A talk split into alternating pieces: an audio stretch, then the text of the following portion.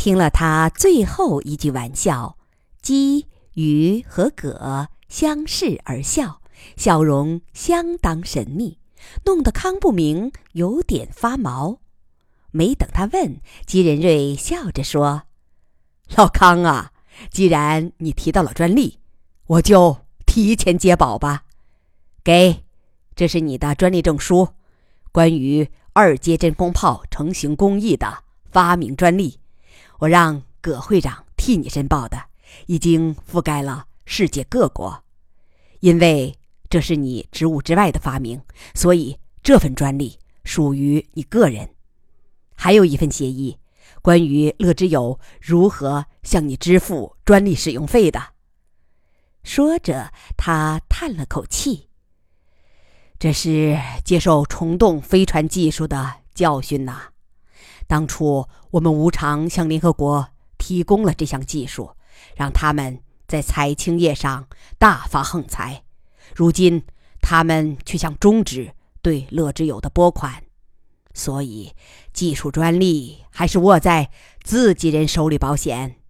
老康啊，你如果同意协议内容，就请签字。乐之友随后就开始向你支付专利使用费。康不明接过硬邦邦的专利证书和协议文本，匆匆扫了几眼，困惑地说：“我。”就这么一不小心，变成亿万富翁了。对，没错所以我说你别再抠门别怕尊夫人把你的工资施舍光了。但这个发明实际最早是洋洋提出的呀。对，是他首先提出的，但诺亚号上天前时间太紧张，他没有申报。也没实施，实际是从你真正开始的。再说，洋洋已经离开地球，也没有留下后人。反正专利已经归你了，你想怎么花钱那是你的事，想寄给几十光年外的洋洋也行啊。这么多钱，留个零头就够我们老两口和子孙们花了，其余我捐给乐之友。我说过那是你的事，以后再说。还有，刚才你的笑话不能当笑话，确实要申报一个用于建材的补充专利。他想了想，就以贡献最大的三个人——康不明、楚天乐、葛其红为专利权人吧。葛其红一下也被震晕了。我。就因为刚才那句话，对，一言可丧邦，一言可兴邦嘛。记不记得德国总理施罗德的一件轶事？事发原因我记不清了，可能是某次足球赛德国队夺冠之后吧。他高兴的喊：“让我们干一杯！”后来这句话被谱成歌曲，全国流行。他稀里糊涂就赚了几百万稿费。真是祸从口出啊！这次我完了，心宽体盘的好日子要到头了，得经受世界级富豪们劳心伤力的苦日子了。那我也些许康老，留点零花钱就行，其余捐给乐之友。玩笑归玩笑，他们决定回家后立即申报专利。还是那句话，专利握在自己人手里最保险。随后，他们一行人从脚手架上下来。戴奇说：“准备工作还要一个小时，让他们先到休息室休息。”余乐水立即说：“不，既然还有时间，我们到那儿去一趟。”他指指远处的人群，他们在这儿。守了六个月，够苦的。天气马上就要转凉，日子会更苦。任瑞，你想办法把他们劝走吧。我知道你有办法，当年在杞县就曾大展身手。老鲁说你使用了反间计，空城计、美肉计、连环计，谈笑间，樯橹灰飞烟灭。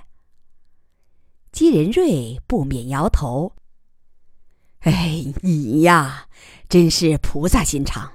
其实他们不苦，他们认为肉体的苦修会收获心灵的快乐，心灵的救赎。”余乐水笑着坚持：“你试着劝一次嘛。劝过之后，如果他们仍要坚持，也算我们尽了心。好吧。”我试试。他们仍乘直升机过去。人群中心有一口很大的不锈钢锅，里面盛的大概是中国式的杂烩汤，香味四溢，热气腾腾。人们排队领取，秩序井然。三个老太太掌着长勺为大家分发。他们看来很享受这种施予者的角色，干得很卖力，一边分发一边与领取者亲切的交谈。其中两位老太显得蓬头垢面，应该是在帐篷里过苦日子的两个邻居。衣着整洁的那位肯定是康不明的老伴。金仁瑞让同伴们在圈外等候，他找到三个老太太，说了一会儿话。于乐水等人听不清他在说什么，只听见他交错使用汉语和英语，显然也在对周围人讲。二十分钟后，他回来，笑着说：“好了，老康的两位老邻居同意回国了，其他人也已经动摇。”余乐水很佩服，这么快，你都说了什么？这次是三十六计中哪一计？完全没有用计，这次是靠真话的力量。我对他们说，这儿确实能激发出真空炮，这种二阶真空可以说是新宇宙，所以主说这是通向新宇宙的门户，也不为错。但处于激发区域的物体，包括人的身体，都会嵌入你们眼前这个空心球的球壁。你们看，通过缺口能看到那儿有一具人体，对不对？当时嵌在球壁中的共有四位异列之士。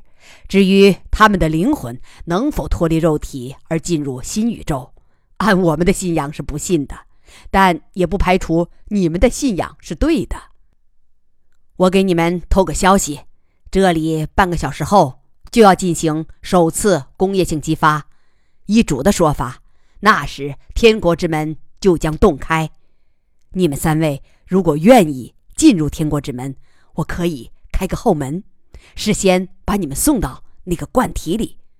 只是这样做了之后，灵魂的归宿我不敢保证，但肉体肯定要嵌在。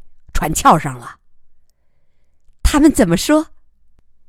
康老的老伴儿首先摇头，笑着说：“你弄错了，我是来给他们舍粥的，我没准备进天国。”两个老邻居犹豫一会儿，决定放弃我提供的后门，说：“马上离开这里回国。”其他人随即也动摇了，应该会有相当的人步他俩的后尘吧。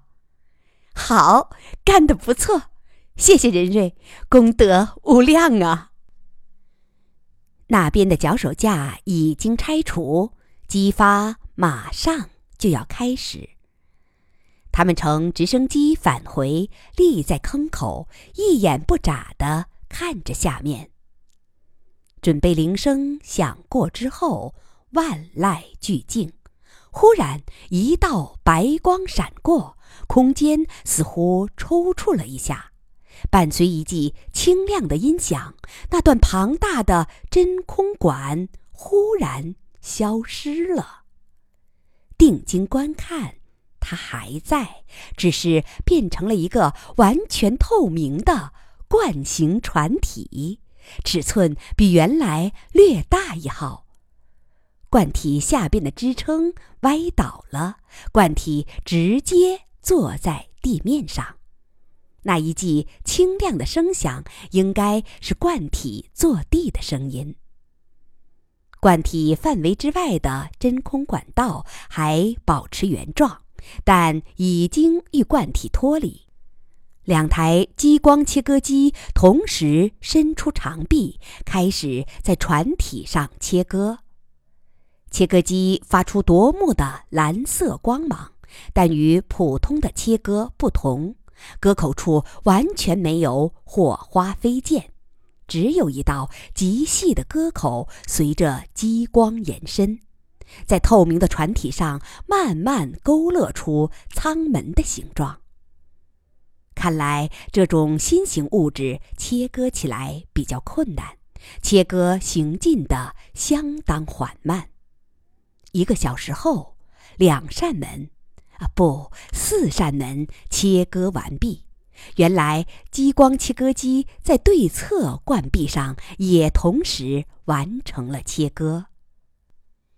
康不明和戴奇领众人走进一台观光吊舱。液压伸缩臂把吊舱送到刚切开的门洞处。戴奇介绍说，船体马上要移走，在其他的车间里进行后续加工，在这儿提前把门切出来，只是为了检查和吊装的方便。然后就要开始下一件产品的准备了。众人透过门洞，敬畏地看着这座巨大的透明船体。舱壁确实非常薄，只有两毫米，再加上完全透明，几乎就像融化在空气中。葛七红笑着问：“康老、戴七先生，壁这么薄，真的能做飞船船体吗？”戴奇看来早就预料到类似的问题，提前准备了一把大铁锤。此时，他拎来铁锤，抡圆了，猛地砸向船体。众人不由心中一紧。他们已经习惯了玻璃在锤击下哗然破碎的场景，但这样的场景并未出现。只听得清亮的一响，铁锤被反弹回来，而被砸处完好无恙。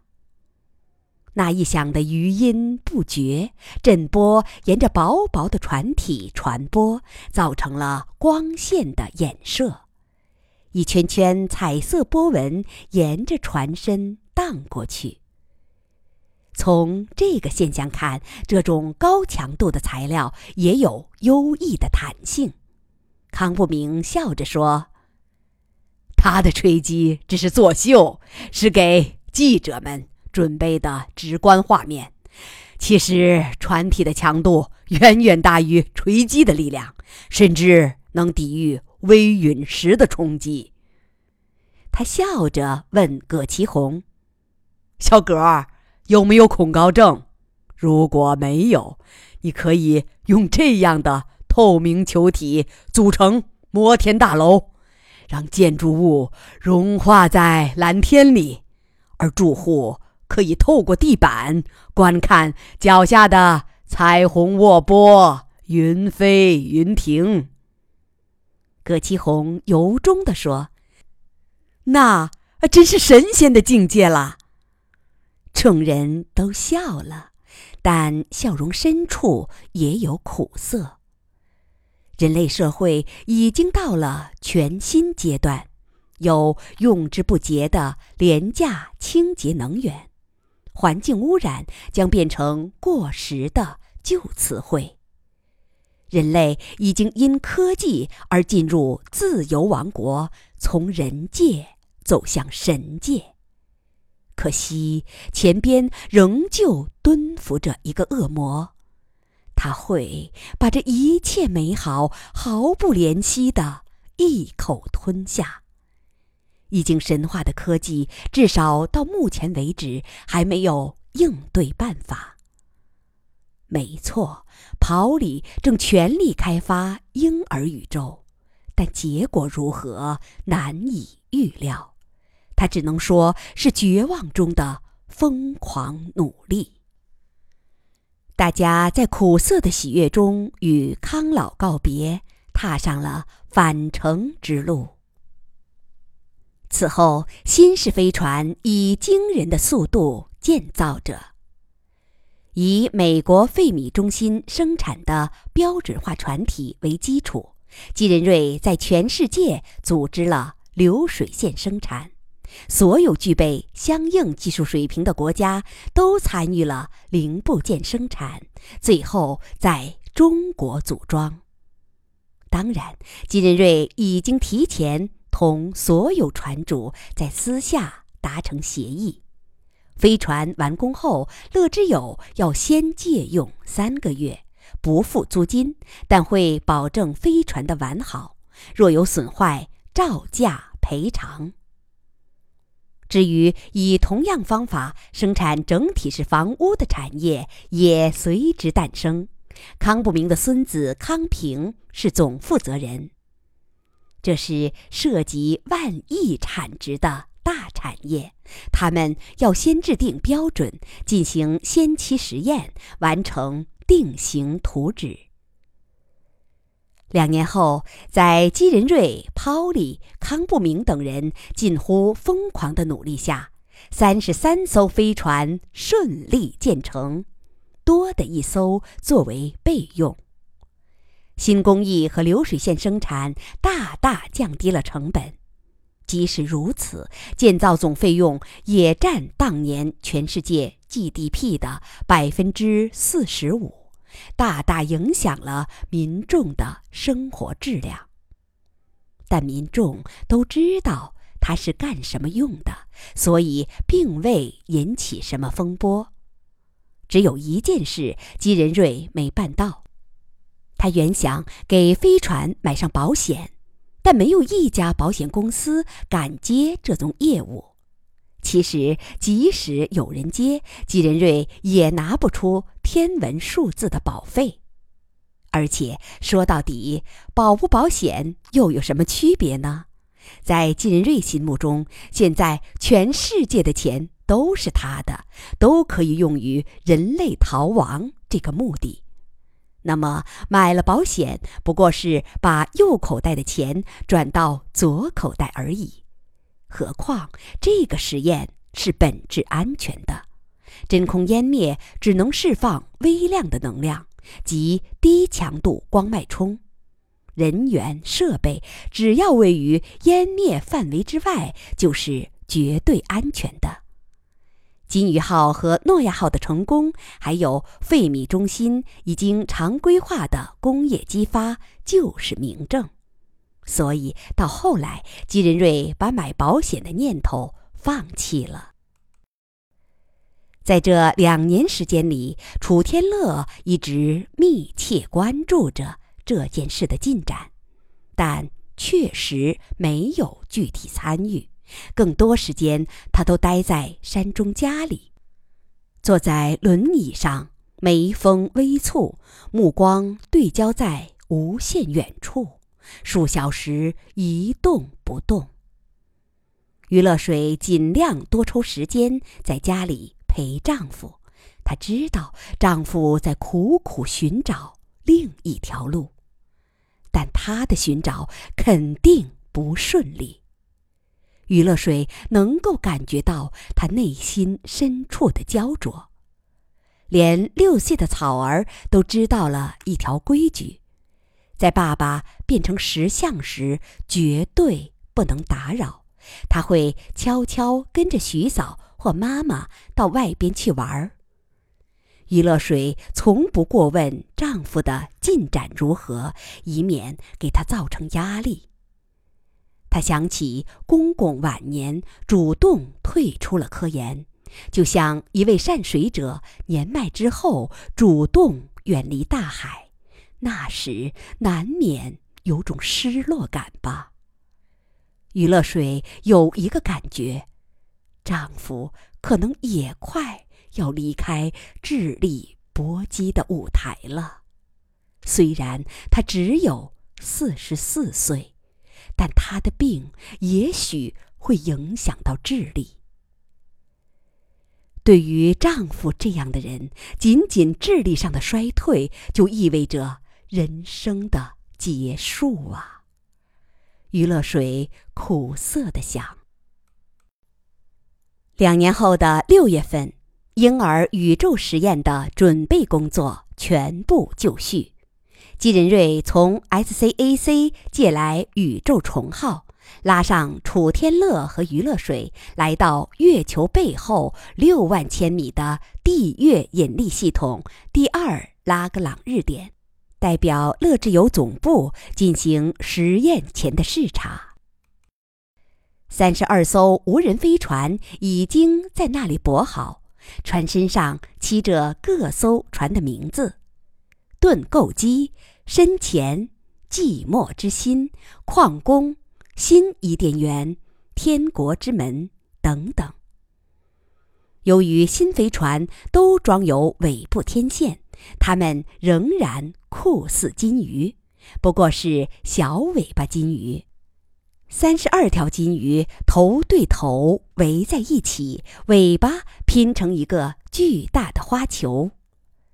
实验将在北京时间当晚零时进行，到那时，三十二条金鱼将同时吐出水泡，三十二个水泡将连缀成一个封闭的球面，而被这个球面封闭的球形空间将从它原属的三维宇宙中分离、飘走、消失。